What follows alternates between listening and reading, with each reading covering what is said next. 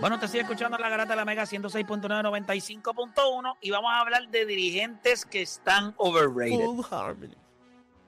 En todos los deportes. No tiene que ser en el baloncesto. Vamos a hablar de dirigentes que están overrated en béisbol, dirigentes que están overrated en el baloncesto, dirigentes que están overrated en lo que es el fútbol americano y dirigentes que están overrated en el fútbol. No importa de qué deporte sea, usted puede llamarnos desde ya a través del 787-620-6342. 787-620-6342. Y me gustaría, fíjate, de, obviamente siempre me gusta escuchar a los muchachos también, pero las llamadas nos pueden sorprender. A mí me gustaría saber en dónde la gente tiene el cerebro cuando escuchan dirigentes overrated. No se vale mencionar a Doc Rivers porque todo eso lo sabe todo el mundo. Doc Rivers es el dirigente que está overrated. Es el pie pero, forzado del tema. Es el pie forzado del tema. ¿Tú no crees, Play, Sí, que en ya todos, él los está deportes, en todos los deportes hay como que uno en estos momentos que es en la referencia de todo el mundo? Pero te voy a decir uno porque sé que lo van a decir un montón. Dave Robert en los eh, eh, No, eh. pero Dave Robert en los, en los dos. Pero lo que te digo, pero es que no que, que quiero otros, quiero otros. no, no, no, pero deja eso. Pero ya tú sabes que a veces lo que va a pasar, papá. Ese era el de él. No, imposible que se sea. No, no es, no es el mío. Pero acuérdate, no todo el mundo tiene. No, no, hay gente que lo que tiene en la cabeza Era es una ese, tecla de piano. hay un montón de gente colgando. Era ese y ya se lo quitaste. Era ese y ya. 787-620-6342. 787-620-6342. Voy con las líneas. Voy con las líneas. Lo que voy es con llamadas. No quiero escuchar más nada. 787-620-6342. Dirigentes que para ustedes están overrated. Tenemos gente en línea. ¿Quién tenemos? Tenemos a Berto de San Lorenzo. Berto, Dirigente, saludos, ¿cómo estamos? todo bien, Berto. Todo bien. El dirigente más reyes de cualquier deporte lo tengo yo en mi equipo. Tay Robert de los Dodgers. Perfecto. ¿Por qué razón tú Bueno, ya no, no te voy a preguntar ni las razones porque sabemos que es un asco de dirigente. Pero se lo van a tener que mamar otro año más. So, alguien él tiene que, con alguien él se tiene que estar acostando o le hizo un fufu a alguien porque yo no veo por qué sigue con los Dodgers. Pero si este año con esa rotación y ese equipo no gana, créeme que en mayo, en, por lo menos en julio, no va a estar dirigiendo a nadie. ¿sabes? Bueno, gracias por llamar. Vamos con próximo en línea, Garata Mega. ¿Quién tenemos? Tenemos a Boridomi en la 1. Boridomi. Dímelo, dímelo, activo. Zumba, Zumba. Zumba. También. Todo Super, bien, papá. brother. Gracias a Dios. Mira, pues yo yo tengo el mío, pero yo puedo decirle el de Juancho si tú quieres. No lo vas a decir, papá. No sabes cuál es. No lo vas a decir. Yo lo escuché y no lo vas a decir. El de pelota y el de y el del BCN, yo sé cuáles son. Ey, ey, pues, pues suma primero el tuyo, suma primero el tuyo y después dile el mío, a ver si ya después el que sabe cuál. es Steve Kerr. Ok. Steve Kerr. Me gusta. Steve Kerr. Ok. Dame la opinión, dame la opinión. Me, gusta, Sí. me gustaría saber por qué piensa de Steve Kerr. Lo que pasa es que yo pienso que él entró a Golden State como con la situación perfecta ya. Él no entró a Golden State como, mira, yo tengo que desarrollar esto, tengo que crear esto. Él entró a Golden State como cuando tú encuentres el arroz hecho, que nada más tienes que sacarlo, papi, y tirarlo al plato, ¿me entiendes? Él entró con la situación hecha ya. Después pasó lo de Kevin Durant, que llegó, esto y lo otro. Y por eso yo pienso que él, es- él está overrated, porque ahora él tiene un equipo como que tiene que meter mano, desarrollar jugadores, eh, bregar con jugadores que no son del calibre que él siempre ha tenido y no y tú ves que no tiene como los resultados, ¿me entiendes? Esa es mi opinión sobre Steve Kelly. Gra- gracias, gracias por llamar. Yo creo que No, no, decir que un dirigente es over. Ah, tienes otra cosa. Lo de Juancho, el de pelota Dale. es Tay Robert y el del BCN es Larry Ayuso. Ah, correcto, muy correcto. Bien correcto en ambas. Correcto. Checkmark en ambas. Ah, Tipo, tipo, tipo inteligente. Tiró, tiró lo tuyo, tiró el Eh, tuyo. eh, la pegó, la eh, pegó. La, la dijo las dos, la dijo las dos. Dijo el, el que yo había dicho de pelota que antes que Play me regañara. Y dijo el, de- De el- verdad. el del patio, sí.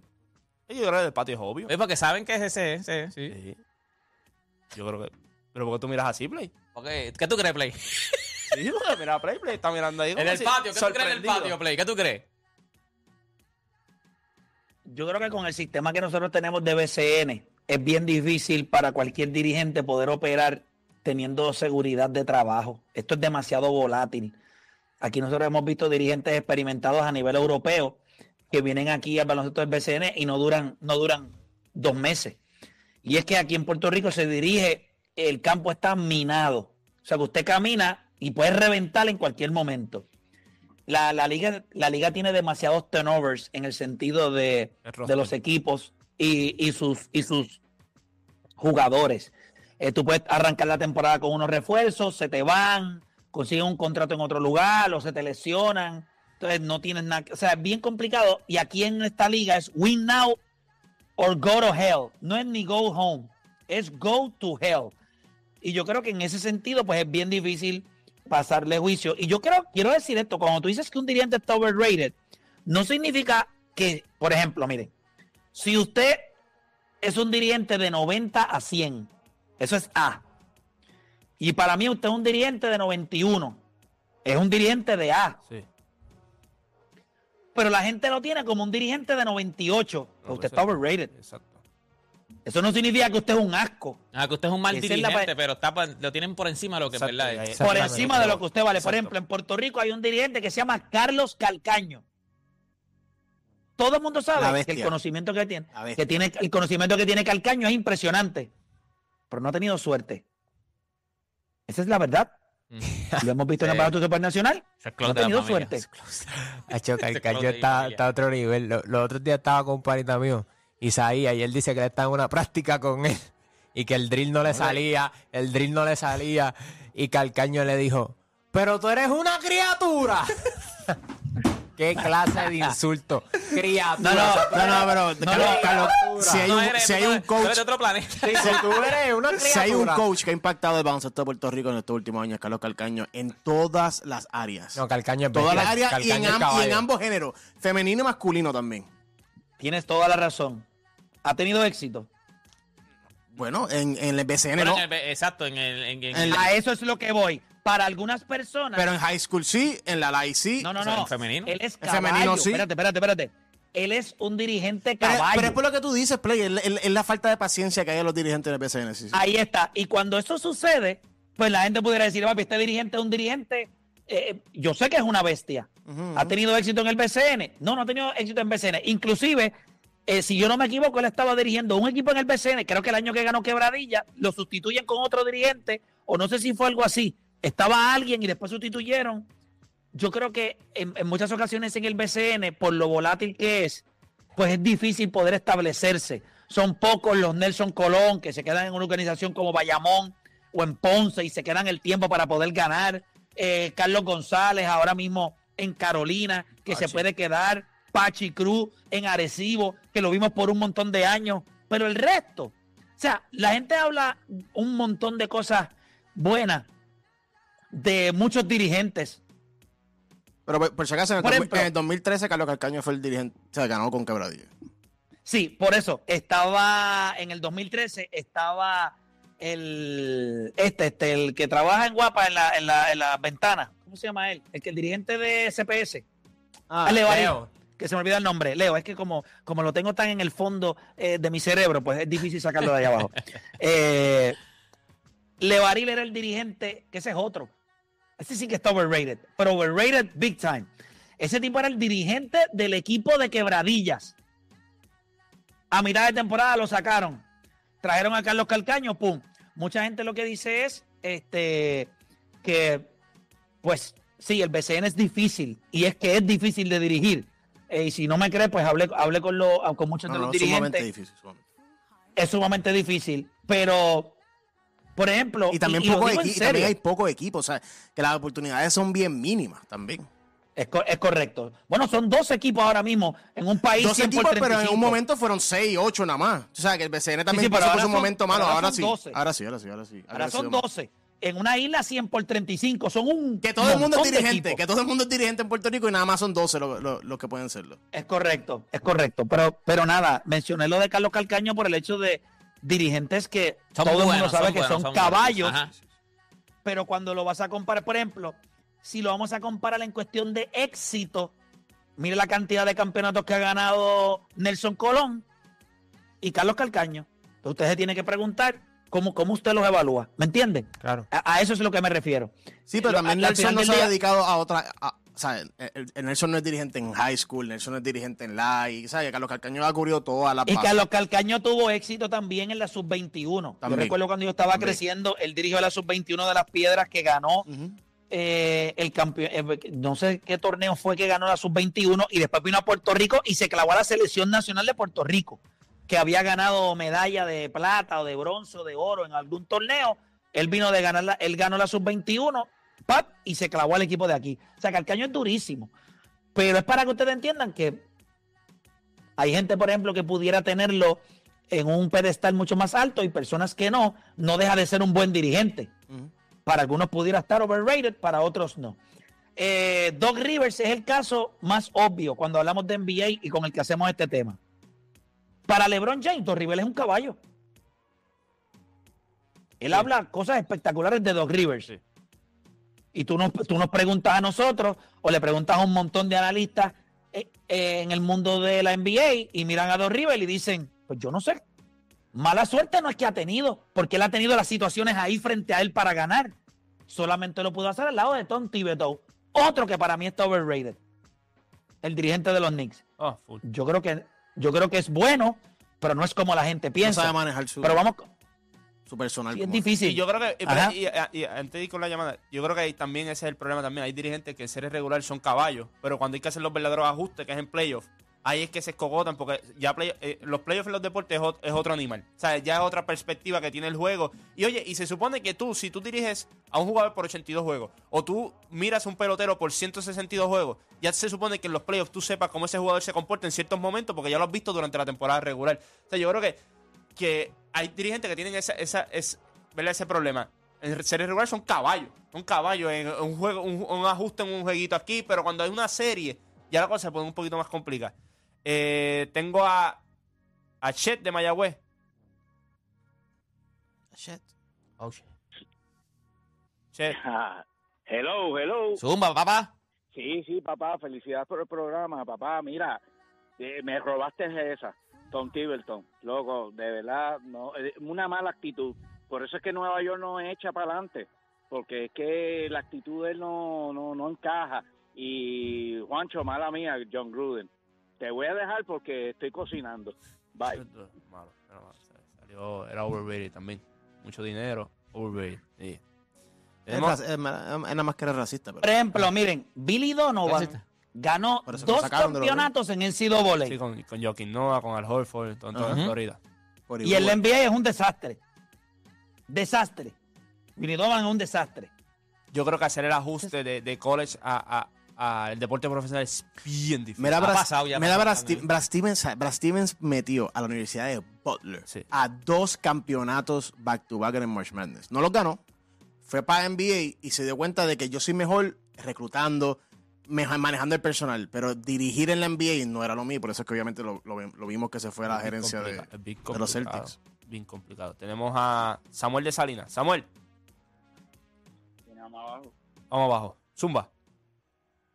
Yo creo que para mí tiene que ser en la NFL este Kyle Shanahan. Eh, cuando tú miras a Kyle Shanahan El de San Francisco. San Francisco, sí, ha tenido buenos equipos y no ha podido producir. Yo creo que si este año no ganan, teniendo el equipo que tienen, para mí verdaderamente le añade y te hace saber más de que verdaderamente está overrated. Yo creo que cuando tú miras, es un genio. O sea, esa- la realidad es como. Pero es lo que dice Play, es lo que dice Play. Eso no le quita que sea un genio. Lo que, le- lo que pasa es que si tú eres, como dice Play, un 94 y te están vendiendo como un 100, pues tú estás overrated. Porque tú eres un 94, no eres un 100. Y yo creo que Kyle Shanahan, está. yo creo que Kyle Shanahan cae en ese renglón de que todo el mundo sabe que es caballo. El problema es cuando. ¿En qué nivel de caballo tú lo quieres poner? ¿Me entiendes? Él, él Sí. puede que sea un, un caballo de cabalgata. Estamos hablando de caballo. Por ejemplo, de- del para hipódromo. mí, para mí Luka Doncic es un animal. Es un caballo. Está overrated. Es un caballo. Tienes que meter a Luka. No, Que no tiene que ver ni con dirigente. No, Quería no, decir. no, no, pero, ese no, sí, pero, pero yo hasta cierto punto lo No, puedo pero- entender en el sentido de cómo te venden al jugador a veces. Hay veces que tú te sientas, por ejemplo, como lo que dijo Jason Kidd. Lo que dijo Jason Kidd, yo, pues yo, yo tengo mis problemas con lo que él dijo en, en estos momentos. Yo tengo mis problemas con ese tipo de conversación porque no, no está ahí. Y ese es el problema. A veces los jugadores, hay jugadores que se convierten en villanos no porque son malos, es porque como te los vende la prensa. Esa es la realidad. O sea, si, tú te, si yo empiezo a decirte a ti que, que Felipe es el caballo, es el caballo, es el caballo, es el caballo, Y después cuando tú empiezas a ver los juegos, tú dices, Felipe es caballo, pero no al nivel que te lo quieren vender. Ahí es que empieza, ah, no, no sirve el jugador, o esto, lo otro. Yo creo que es, es como te venden el jugador. ¿Qué estás diciendo? ¿Que la gente está diciendo que soy bueno y no sirvo? No, no, no, no, lo que digo es un ejemplo. Estaba ejemplo. Mira, a ver ahora. No, no. No, no, No, no. no, no. Estamos, No. eh, Play está teniendo problemas Es que de- yo creo que el internet parece porque también se cayó la aplicación. Tal Ah, vez ¿eso me fue? parece que puede ser que haya sido internet, porque el app se cayó también. Ok, A ver, puede ser dale, dale, dale otra vez ahí, a ver. Tenemos problemas aquí con, con, con Expert Playmaker, que está ahí. Mira, que- mira qué bonito se ve Chente ahí. ya, pero ya la A volvió, ya la mira, A ver volvió. ahora, Play. No. No te oyes, Play.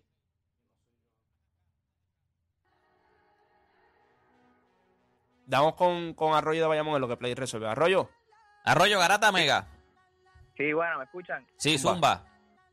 Este, el dirigente que yo voy a decir es Joe Maddon, el de MLB. Yo creo Oh, que full. el crédito que a él le dieron no le pertenecía a él porque su éxito vino de Tampa, pero cuando la gente no entendía, pues se lo acreditaban a él, pero después entendimos que era el sistema y la organización arriba de Tampa. So, así Full. que yo creo que Joe Maddon es un dirigente este overrated. Duro. Full. Yo, yo se lo compro todos los días. Incluso. Claro, incluso cuando fue, cuando fue a Chicago.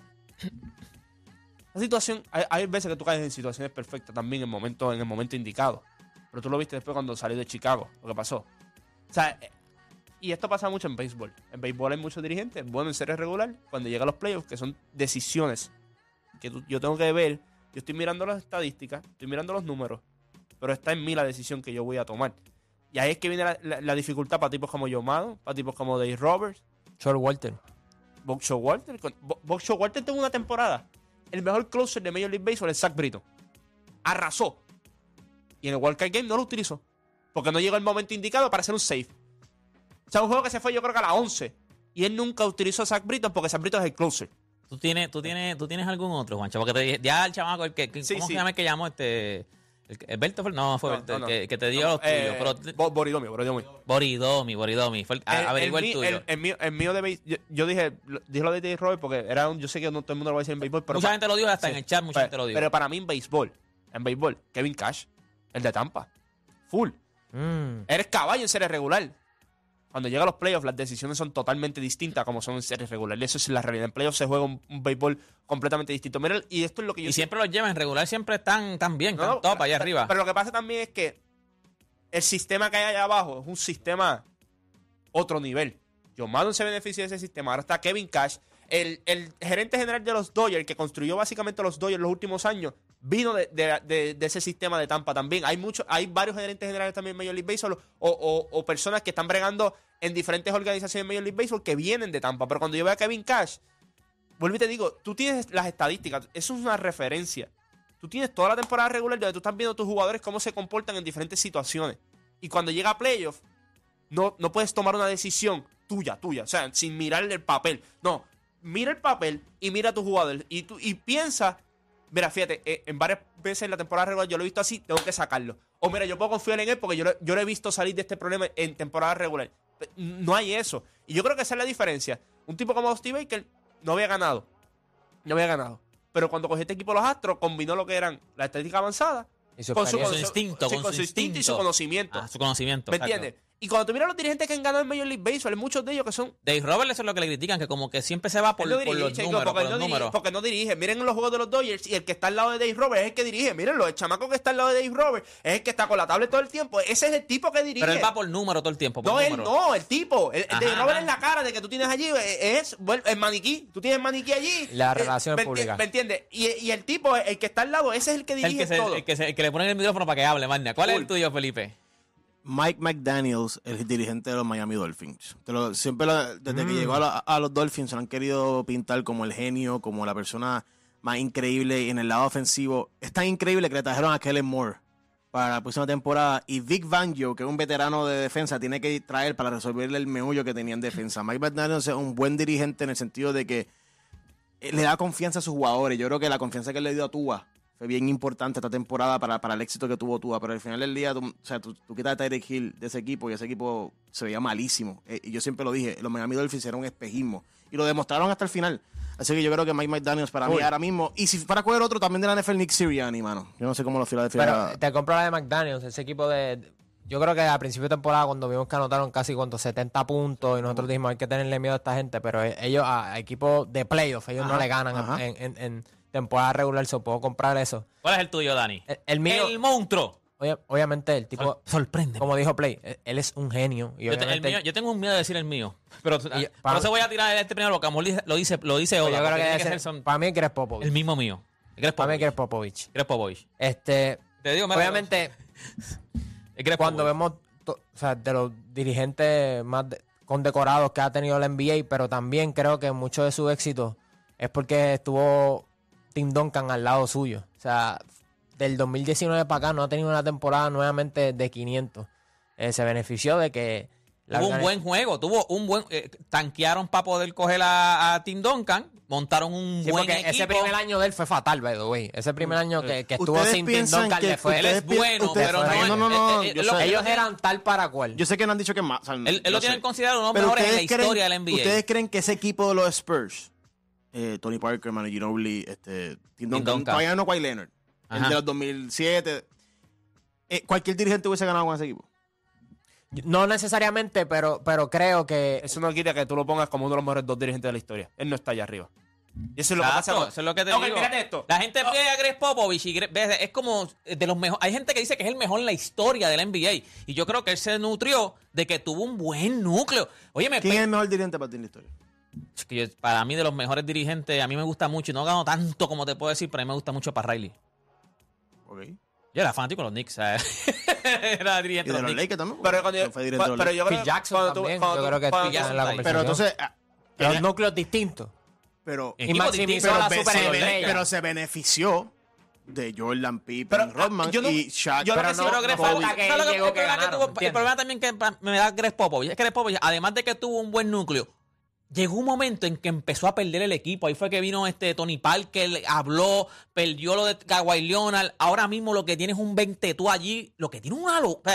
Yo no sé si ustedes han visto unos No juegos solo de eso, San Antonio. Son- es una el Team. USA. Porque me mencionaste de que si otro hubiese ganado. Y ese equipo de Team USA no estaba loaded. Sí, pero eso era- Steve Kerr, o sea, el Team USA Pero- pero Pero eso también le aplica a él. Pero mira, entonces no, no, ves pero Steve tipos Kerr, yo estoy como, con Steve ves- Kerr, sí. ves tipos como Tyron Lue, ves tipos con Eric Spoltra que maximizan lo que le dan con núcleos distintos. Exacto. Porque al final del día, el coach te puede tener la mejor estrategia, pero si los jugadores no ejecutan, pues Piensa esto. No, pero yo Digo, estoy él es contigo. bueno, la gente Por te- eso digo. Yo estoy contigo. pero no al nivel que lo Yo quieren tengo una opinión bien controversial y en college, en college basketball, mi- eh, para mí el mejor dirigente en la historia de college basketball, aunque se, se retiró joven, es Jay Wright. Eh, Todo lo que hizo Jay Wright, Jay Wright tú co- coges a todos los mejores dirigentes, Coach K, Roy Williams, John, Gru- eh, eh, John Wooden, a todos. Y el que ganó más campeonatos y el que hizo más con menos talento fue Jay Wright. Y en la NBA, pues, obviamente, por eso es que Eric Spoelstra para mí siempre ha sido... eh, Eric Porter, eh, eh, Eric Porter para mí es la línea. Es como, es como- ok, mírate, esto es como Bill Belichick. Es caballo. Es caballo. Pero tú tienes un resultado antes de Brady, después de Brady. Exacto. Esa es la realidad. Tú no puedes manchar eso. Y eso es lo que le pasa a Greg Popovich. También algo que pasó con Greg Popovich.